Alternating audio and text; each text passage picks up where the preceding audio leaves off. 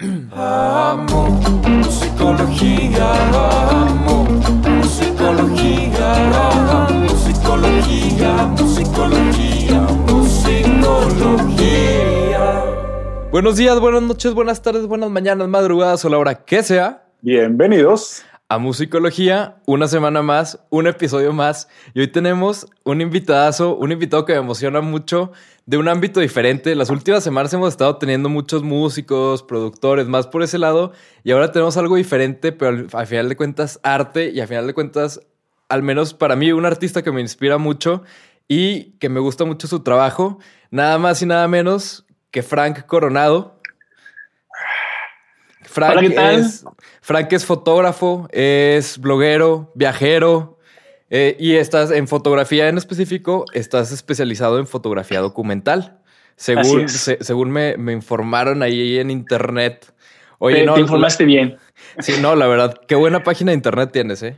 Muchas gracias. Sí, no, le layout todo y la información está todo así, pero excelente. De Clarito, hecho, ¿no? Está claro. Sí, súper claro. De hecho, vamos a empezar invitándolos a, a que pasen a, a la página de, de Frank, que es frankcoronado.com, porque ahí viene un resumen súper bien hecho de todo tu trabajo, de todo lo que has hecho.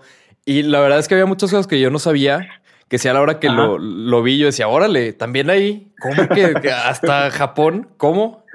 Sí, sí, sí, Oye. pues, pues te cuento rápido. Sí, yo estudié la carrera de diseño gráfico en la ciudad de Puebla hace ya mucho tiempo, hace muchos años.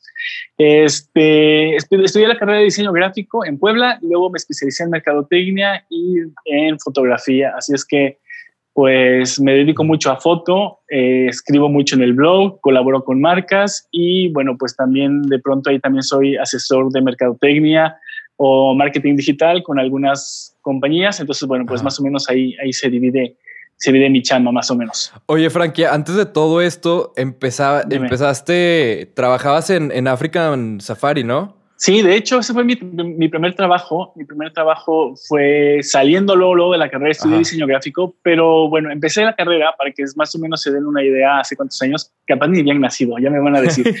yo, yo, yo empecé la carrera en el 93. ¿Ya habían nacido? Yo, yo sí. Modelo Digo, yo no, yo no, yo no, un yo no. año, dos años tenían. No, no, no, al revés. Borrego sí, yo no. Ah, A, mí sí, me sí, faltaban todavía como cuatro años. madre mía. Bueno, para que vean la diferencia de edad, pero ahorita yo les doy, les doy este contexto para que veamos mo- más o menos este, por qué todo esto de la edad tiene que ver. Bueno, Ajá. este, sí, este, eh, trabajé en Puebla saliendo de la carrera. Bueno, estudié en el 93, salí en el 98 y, estu- y trabajé en African Safari. No sé si puedo decir comerciales, ya lo dije. Sí, claro. Eh, en, el, en, el zool- en el zoológico, en el safari, ahí trabajé. Fue mi primera chamba, saliendo literal. Todavía no terminaba tesis, no terminaba nada.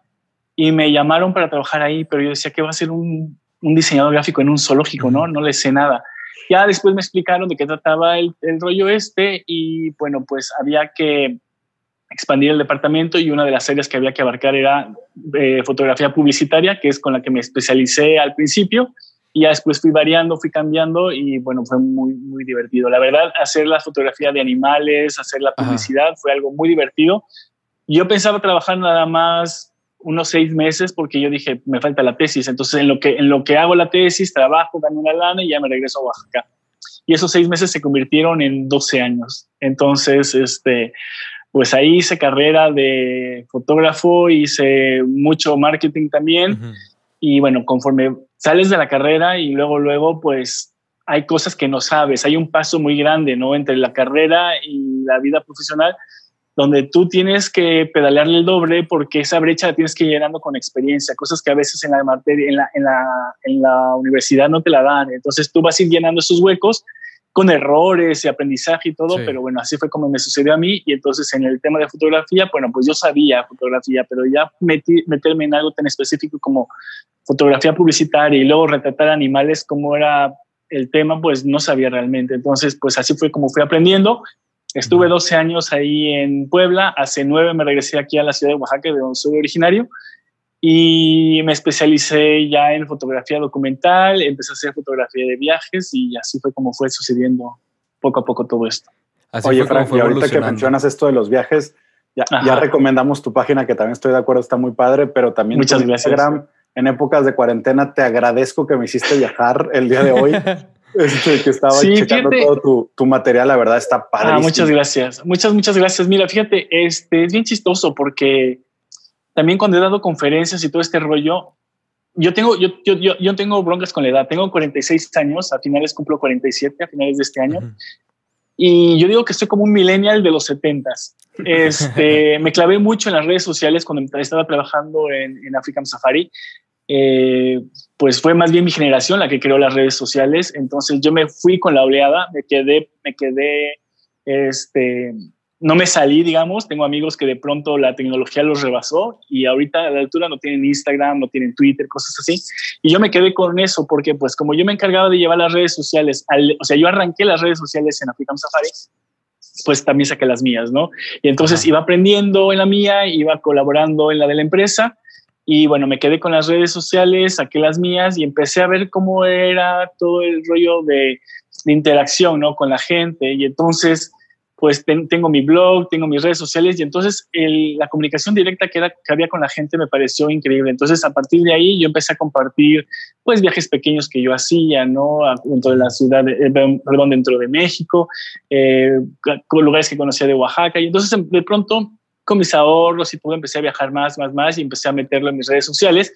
Y fue así como yo fui compartiendo mi trabajo que de pronto empecé a colaborar con otras marcas. Entonces ya las marcas encuentran ahora en, en las redes sociales una forma diferente de hacer publicidad, ¿no? de hacer mercadotecnia, porque ya lo que ellos ven es un- una publicidad testimonial, que la testimonial está mucho más específica y va dirigida a un nicho mucho más segmentado que la publicidad tradicional. No es lo mismo ahora que una empresa pague por un anuncio en televisión Que haga una campaña digital. Entonces, pues son otros tiempos y yo me, quedé con eso, me clavé y pues ahora trabajo también, te digo, con, con varias marcas en redes sociales y así es como he ido combinando fotografía y redes sociales y bueno, dando asesoría a algunas empresas.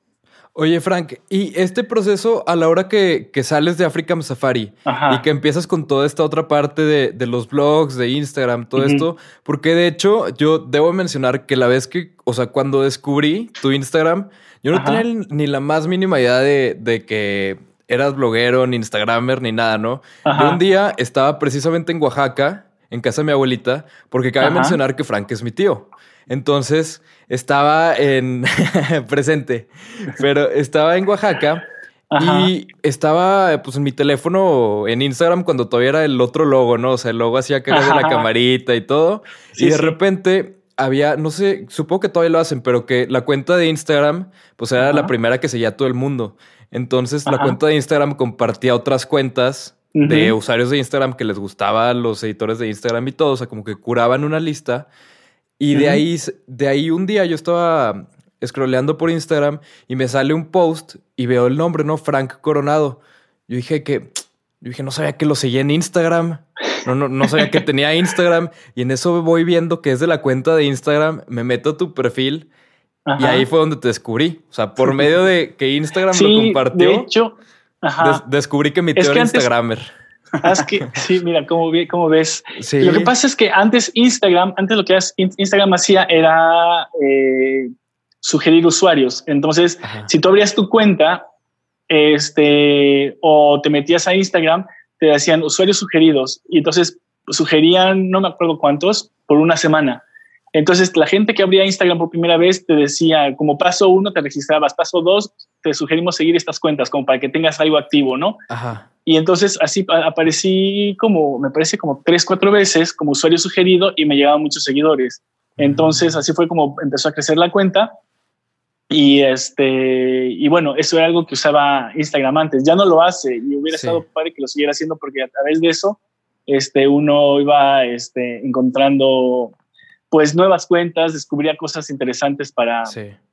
para ver. Entonces, pues, este, así fue como me, me sucedió. Entonces, pues, tuve mucha suerte y bueno, pues así fue como me encontraste entonces. Sí, oye, qué fregón, porque a- aparte también tengo la duda a la hora, o sea, cuando empezaste en Instagram, ¿lo viste como, como una posibilidad de negocio, una posibilidad de, No, de exposición? Porque yo la Mm, manera en la que lo veo, creo que básicamente tu galería la tienes en. Instagram. O sea, para mí entrar Sí. a tu Instagram es como caminar a una galería.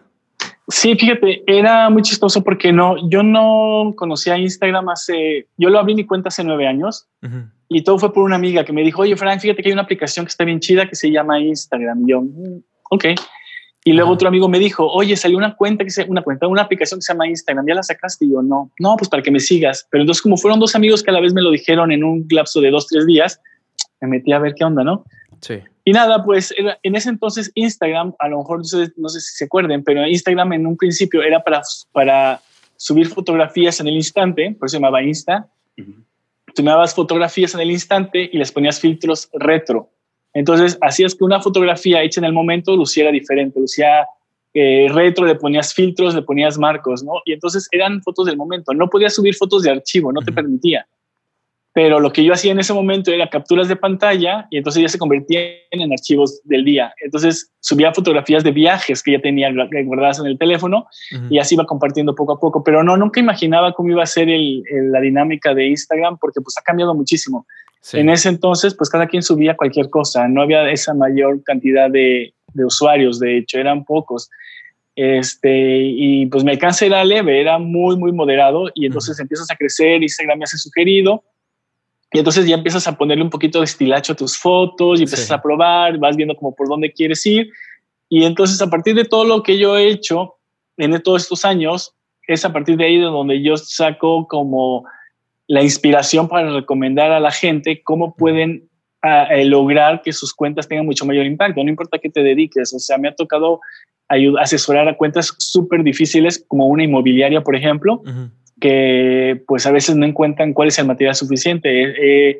He, apoyado también a músicos, he apoyado a otros fotógrafos, este, restaurantes, mucha gente, ¿no? Entonces con esa experiencia he podido dar también talleres, este, dado conferencias sobre redes sociales y todo este tema. Entonces, incluso talleres que tienen que ver con Instagram y viajes, ¿no? Cómo es la nueva forma de viajar a partir de las redes sociales. Entonces, bueno, pues es para mí un tema muy, muy interesante y que pues toda la gente que nos está escuchando puede sacarle muchísimo partido y puede aprovechar también para tener su material, su todo lo que hagan, o sea, material creativo, lo que vendan, lo que sea, puede llegar a todo el mundo. Entonces, nada más es cuestión de afilar ahí algunos detalles para que pues uno sea muy preciso y pueda llegar a enseñar lo que uno hace pues a más gente. Sí. Oye, tío, ¿y cómo es el proceso de, de el empezar? O sea, desde empezar en. Instagram, desde, bueno, desde African Safari, ir creciendo hasta que llegas a empezar a presentarte tus obras en galerías, en Ajá. exposiciones colectivas. Y luego por ahí tengo el dato, no sé si sea correcto, pero según yo, Ajá. tu primera exposición individual fue en 2018, que fue en Oaxaca, y fue la de Usted no está aquí. Y en Así es. 2019 fue la de Oaxaca Rhythms and Croyances. Eh, En París. Ajá, en París. Sí, Sí. este, mira, es que todo lleva, una cosa lleva a otra. Por ejemplo, yo estaba en, yo estaba en Puebla y hacía fotografía comercial. Entonces, realmente lo que, te, lo que yo hacía eran las fotografías que salían en la publicidad y luego las que poníamos en las redes sociales, ¿sí? Entonces, yo vivía en Puebla, pero realmente tenía muy poco tiempo porque yo trabajaba, descansaba, creo que nada más sábados y, bueno, domingos creo que descansaba nada más. No, sábados y domingos sí descansaba, perdón pero el trabajo era tan pesado que ya no hacía más foto. Entonces yo nada más me dedicaba a la fotografía este, de, la, de la chamba. Fue hasta que yo me regresé a vivir a Oaxaca, cuando entonces yo volví a conectar con mis raíces y entonces empecé a Sí. descubrir todo lo que había aquí en Oaxaca, la cultura. El que ya ha venido a Oaxaca sabe que aquí está lleno de inspiración, arte, Sí. folclore, tradiciones, muchísimas cosas que a los oaxaqueños nos inspira mucho y que pues es como eh, la fuente, la fuente de para, para crear, seguir creando. Entonces, a partir de ahí empecé yo a asistir a diferentes eventos que habían, empecé a, a ir más a fondo, no nada más retratar por retratar, sino de pronto yo iba a los pueblos, platicaba con la gente y entonces ya me contaban lo que iba a suceder y entonces yo con esa información ya sabía cómo retratar mejor. Entonces lo que yo hacía era empaparme de información para poder transmitir el mensaje correcto cuando yo estaba ya haciendo las fotografías. Entonces, a partir de hacer ese tipo de análisis y de fotografía, yo logro juntar un material de, de fiestas, eh, fiestas católicas en la ciudad de Oaxaca. Y entonces el, el- la, la serie se llamó este, Divino Pretexto. divino pretexto porque tenía que ver con Dios, la religión y el pretexto para hacer fiesta. Entonces la religión era el pretexto para, no sé, ustedes saben, ¿no? De repente es el bautizo y el, el bebé está dormido a las dos horas y la fiesta sigue y todo el mundo ya está tomado, etcétera. Entonces aquí en Oaxaca es muy parecido. Aquí hacemos fiesta por todo y así, empezó a salir todo este rollo de, de la fotografía documental muy interesante. Y entonces cuando yo empecé, yo ya estaba en el rollo, en el rollo de la fotografía documental. La gente que se dedica al arte, a crear, pues siempre estamos inquietos, queremos probar algo nuevo, la gente que hace música quiere probar a ver si se hace otro ritmo, si se hace otro álbum, si se hace otra cosa, si se aprende algo distinto. Entonces yo tenía un viaje pendiente a Islandia y entonces lo que yo quería hacer era algo diferente, quería hacer, me empezaba la cabeza a dar vueltas, ¿qué puedo hacer distinto? ¿no? Y entonces me puse a buscar en internet fotografías de Islandia, cómo es Islandia, y entonces empecé a ver los paisajes este, espectaculares, únicos, y para la temporada que yo iba era finales de primavera, inicios de verano, donde ya los cielos eran azules, las, los pastos y praderas ya eran verdes, ¿no? las nubes blancas, eh, playas negras, eh, flores amarillas y, y, moradas, pero faltaba un color, faltaba el color rojo, no lo veía en ningún lado, ¿no? Entonces yo decía, bueno, quiero hacer fotografía de paisaje, y fotografía de viaje y combinarla, pero ¿cómo puedo sacar yo el rojo de ahí? ¿no? Necesitaba hacer algo.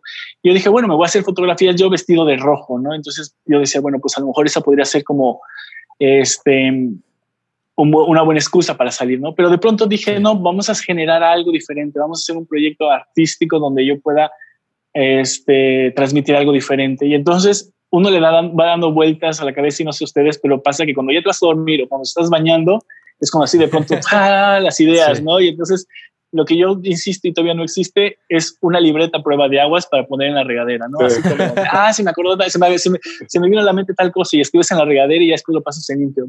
Creo que alguien dijo que ya existe algo así, pero bueno, no me he puesto a averiguar realmente. Pero entonces, así en esos momentos fue donde yo dije, ya sé qué quiero, ¿no? O sea, si voy a estar visitando varios lugares, lo que yo quiero es que esos lugares remotos, uh -huh. irlos marcando marcarlos como si fueran un punto en un mapa para que esos queden después en el recuerdo. Y cuando yo los recuerde, los conecte con las emociones y, y así yo pueda interactuar con el espectador para que el espectador vea las fotos, uh -huh. le atraigan, piense, sienta y también haga los mismos ejercicios en casa. O sea, cuando ellos vean fotografías de algún viaje a algún lugar remoto, eso, ellos a través de los recuerdos conecten con las emociones y hagan ese ejercicio sí. de ver qué sientes a partir de lo que recuerdas.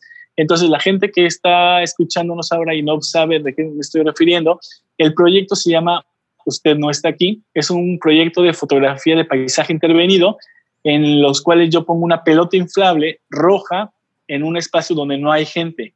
No hay gente porque lo que yo quiero hacer es que la gente eh, vea el lugar, ¿no? Y al final de cuentas nos pasa, cuando nosotros vamos a algún lugar nos acordamos por el sitio, no por quienes estaban ahí, no nos acordamos que pasó una señora sí. con el hijo, no nos, realmente a veces lo único que, que hacemos es recordar el, el, sitio y luego nos apropiamos de ese lugar. No sé si les ha pasado que de pronto van a un lugar poco conocido o remoto y de pronto salen las noticias y tú dices, es mi lugar, ¿no? Es como, es mío, sí. yo estuve ahí, ¿no? Es como, como un, un, sentimiento como de pertenencia, ¿no? Y como que sabes que a lo mejor poca gente ha ido, pero tú ya fuiste y entonces ese momento que conectas con el recuerdo hace que te conecte con las emociones. Entonces, sí. este proyecto son varias fotografías hechas en lugares donde no hay nadie de gente, lugares que son como la abstracción del lugar. No es un catálogo turístico porque este proyecto ha estado en, eh, más bien lo he retratado en 17 países, pero no Ajá. está este, digamos, si, si, hice foto en París, no hice la Torre Eiffel con la pelota porque no se trata de que,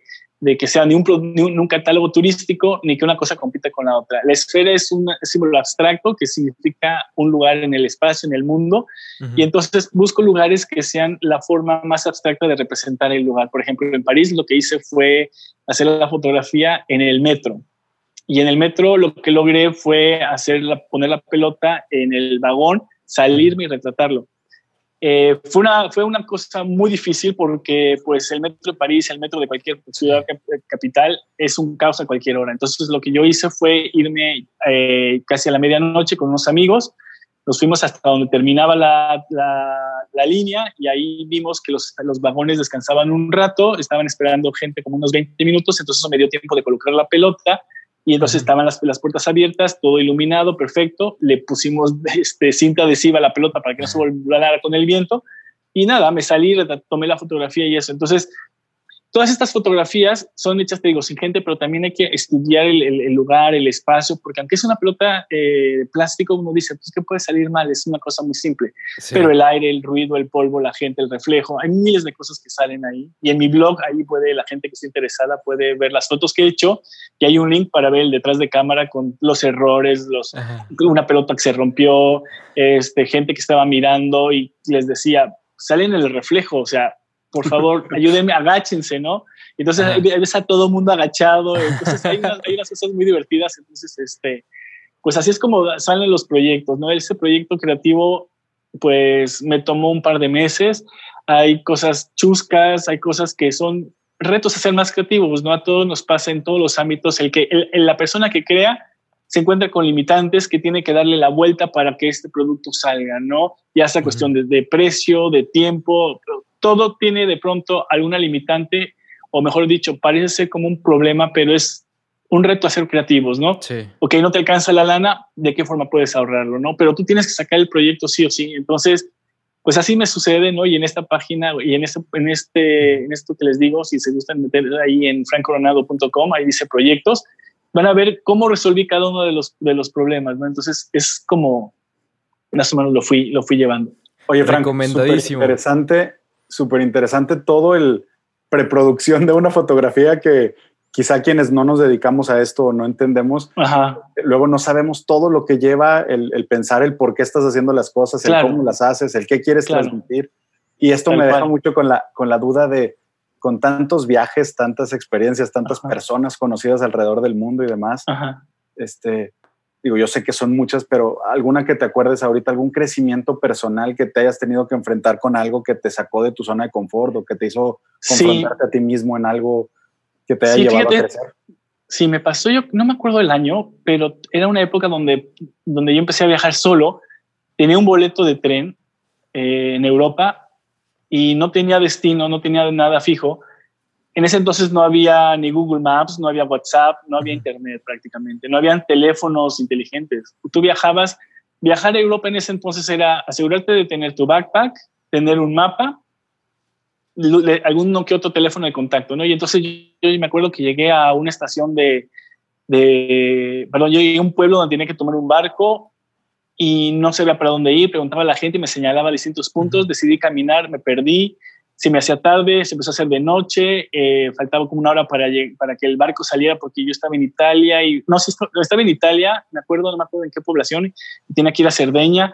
Entonces, este, yo me estaba yendo, yo, yo, estaba caminando en el pueblo y me estaba saliendo del pueblo y entonces yo de pronto ya estaba oscureciendo y entonces ya nadie me levantaba, no, se había, no me había perdido en el camino y entonces em, em, empecé como a entrar en pánico porque decía, no tengo nada que hacer, o sea, no, no, no sé ni a quién llamar, no sé nada. Y en ese entonces pues era llamar con monedas, no había de otra. Y entonces me empecé a preocupar, me sentí solo y entonces como que me senté y dije, a ver, ¿Qué está pasando? ¿Estoy perdido? Sí, estoy perdido. ¿Qué puedo hacer? Pedir ayuda. No pasa nada. Bueno, pues paciencia, busca luz. O sea, te pones así como el instinto de supervivencia, te pone así todo en alerta. Y nada, entonces, de estar yo demasiado nervioso, entras en calma, o sea, tienes que como respirar a ver, ¿qué pasa? Si pierdo el barco, pues lo toma el siguiente, ¿no? O sea, no hay problema. Entonces, nada, me calmé, una, pasaron unas personas, hice, este, les hice la parada, me llevaron de vuelta a la ciudad, yo estaba en las orillas de la ciudad, pero en una carretera así horrible, y me dejaron cerca y volví al, lugar, no sé, parecía como si por arte de magia hubiera aparecido el, el, letrero que estaba buscando desde horas antes, y yo dije, ¿cómo? Lo pasé y ni lo vi, y me fui, me fui, me perdí. Y entonces llegué ya y ya, tranquilo, resolví todo, llegué al barco, me subí y ya, se resolvió el problema, pero yo estaba pasando una angustia muy, muy grande. Y ahí fue cuando de pronto yo dije, las cosas se tienen que resolver una vez que uno encuentra calma, una vez que uno sabe que está bien, y entonces las cosas se van a resolver, ¿no? No, o sea, aunque uno entre en estrés y eso, se tiene que calmar para encontrar la solución. Y fue así como me ha pasado varias veces, porque he tenido ocasiones donde también la primera vez que viajé solo, me acuerdo, me enfermé del estómago porque era nervios. Yo no sabía qué tenía. Fui al doctor en España, y me dijo, a ver, tú estás nervioso, tómate esto para los nervios. Y eso fue, eso son tonteras, son tonteras, pero en ese momento eran cosas muy difíciles para mí porque yo empezaba a viajar, tenía, tenía creo que, cuando empecé a viajar así solo, solo, eh, tenía como 18, 19 años y entonces para mí era muy difícil y más sin la tecnología. Ahorita yo me pierdo y me taco de la risa porque digo, a ver, pues te pones el Google Maps y en dos minutos estás en el, en el metro, en la parada, de donde sea, ¿no? En México, en el extranjero, donde sea. Entonces, son cosas que a mí me tocaron ver el cambio, ¿no? Del Internet y ahora, y entonces dices, bueno, ahora ya aprendes, ¿no? Pero son esas cositas que te avivan. Frank, me dejaste con ganas de viajar sin celular y me dejaste con... ¿no? O sea, con ganas de, de, tener esa experiencia de perderte y de tener que sobreponerte a ti mismo, a tus emociones y poner otra vez esta lista de lo que puedo controlar y lo que no y poder sobreponerte. ¿Sabes, ¿Sabes qué es bien interesante? Yo lo hice ahora cuando fui a París, ahí tuve una exposición y un día, o sea, llega un momento donde estás, donde de pronto te empiezas como a perder, pero empiezas a descubrir cosas. Y me ha pasado en la Ciudad de México y me ha pasado en varios lados donde de pronto dices, ay, güey, como que empiezas a, a perderte aún con el Google Maps. Pero dije, a ver, espérame, estoy en una zona súper fregona, voy, a, voy, a, voy a dejar el celular un momento, lo guardas y te vas con la cámara y empiezas a tomar fotos, fotos, fotos, fotos, fotos, fotos, fotos, fotos y te pierdes. Literal me perdí y, y según yo caminé como en la misma dirección y todo y sí, no, no, no estaba tan mal. Pero ya después agarras el teléfono y dices, a ver, ¿por dónde voy? Ah, mira, no estoy, no estoy tan mal, ahora nomás tengo que corregir tres cuadras, la, la, la, y ya, y listo. Pero a veces estamos como tan pendientes y dependientes del, del teléfono sí. que el, el no desconectarte te hace como desaprovechar algunas cosas, oportunidades y eso, ¿no? Tanto como estar una noche estrellada en el mar, como, como cosas tan simples. Por ejemplo, yo siempre he dicho, hay dos cosas con el celular que no puedes retratar, conciertos y la luna. Así es que el sí. concierto, baja el celular porque esos videos que estás haciendo no los vas a volver a ver. Sí. No los vas a volver a ver en tu vida, a menos que los quieras subir en historias y quieras presumir, porque eso de presumir videos y fotografías, lo dice una autora de la fotografía que dice Susan Sontag, que si alguien la quiere leer, hace ensayos sobre fotografía muy interesantes. Ajá. Dice, la fotografía, uno sale en las fotografías porque es el testimonio de un deseo cumplido.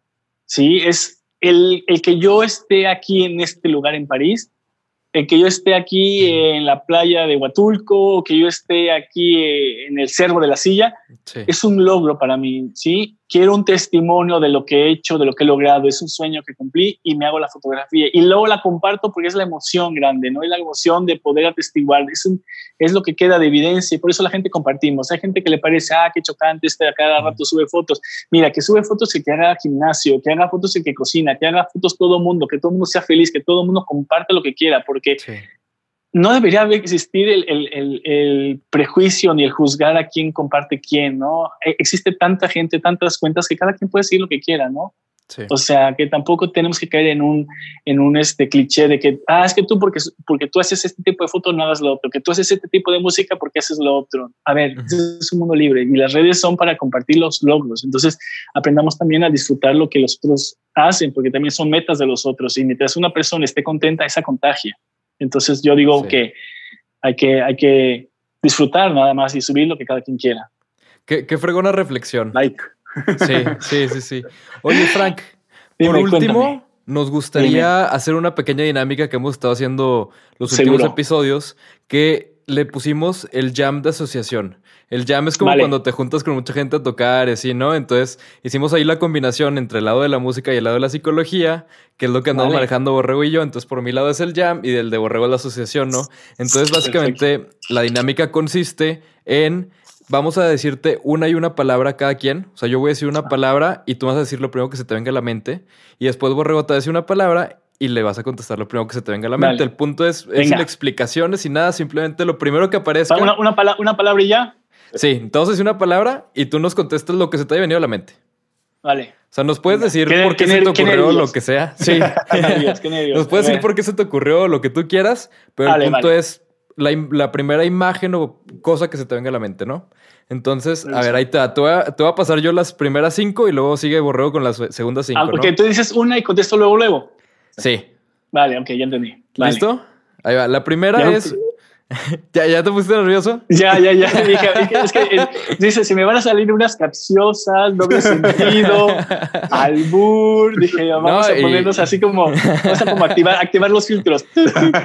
haces bien, haces bien. Borrego se va a encargar de, de, de ahí sacar información. ¿eh? Te, va a entregar un, un reporte escrito. Ya sé, güey. Y luego un publicado. Este tipo padece.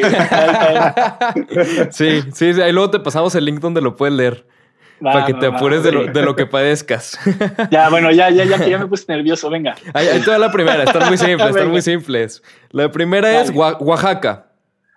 Raíces. Andy Warhol. Inspiración. Latinoamérica.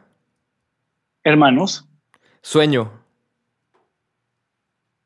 Cumplidos. Libertad. Ah, muy buena justo estaba pensando eso hace unos momentos. Innegociable. Recuerdos. Una colección. Comida. Oaxaqueña. Abrazos. Lo que necesitamos ahora todos. Sí. Hogar. Mi espacio favorito. Éxito. La búsqueda continua. Excelente. Venga. Ay, Dios, mira, estuvo más sencillo de lo que imaginé. Ah, Oye, sí, no, se me hace que no, sé qué te imaginaste, Frank, pero ahí luego no, nos pasa el tip porque hay que poner en aprietos a alguien así como te No, no, no, ¿sabes qué pasa? Eh? No, no, no, no, no, estuvo súper bien, no me gusta, No, no sé, pero dije, a lo mejor es como una cuestión de asociar qué tan ágil es, si asocia con algo, si conoce de música o no. Y dije yo, al ratito donde me, pongan a parir chayotes. no, para nada. No, aquí la, idea es más bien así como que claro. se, me hace padre la idea de que de ciertas palabras se te va algo totalmente diferente. O sea, una, una de las semanas pasadas, este, dijimos la palabra inspiración a un rapero de aquí de México que se llama Longshot. Le dijimos inspiración y su respuesta fue vela. Velas. Todavía no entendemos por qué. Borrego sigue descifrándolo. De, bueno, está interesante. está interesante porque aparte fue original. Sí, la verdad es que esa es la, parte padre de este juego, como que sacas cosas diferentes que a lo mejor no se te han ocurrido y hasta sacas a lo mejor ahí de, por ahí alguna idea o alguna cosa diferente. Pero oye, Frank, pues lamentablemente ya se nos acabó el tiempo. Pero te agradecemos muchísimo por haber estado con nosotros. Por no, al contrario, qué divertido, qué divertido. Y bueno, pues mucho éxito, mucho éxito con este proyecto. Y bueno, pues sigan invitando gente para que podamos aprender también de ellos. Sí, ahora que, que, estés por acá por Torreón, estás más que invitado ahora a un musicología presencial. Seguro. Este, y pues nada, te agradecemos mucho. Y no, no, pues al contrario, muchas gracias. Muchas gracias y bueno, cualquier persona que tenga alguna duda o quiera saber un poquito más, pues estoy en Instagram como F Coronado, ahí, ahí me pueden consultar cualquier cosilla que tengan, dudas, sugerencias, ahí los, ahí los veo más bien. Sí, y aquí en la, en la pantalla, en la versión en YouTube, deben de estar apareciendo todas las, las, redes por acá abajo para que puedan ir a buscarlo. De verdad está recomendadísimo. Este, y pues nada, nos vemos la próxima semana. Muchas gracias por, por vernos y por, por escuchar estas pláticas. Muchas gracias por el episodio, Frank. Te lo agradecemos mucho. No, al contrario, muchas gracias. Saludos desde Oaxaca a todos y por aquí los veo pronto. Muchas gracias. Nos vemos la próxima semana. Cuídense mucho. Bye.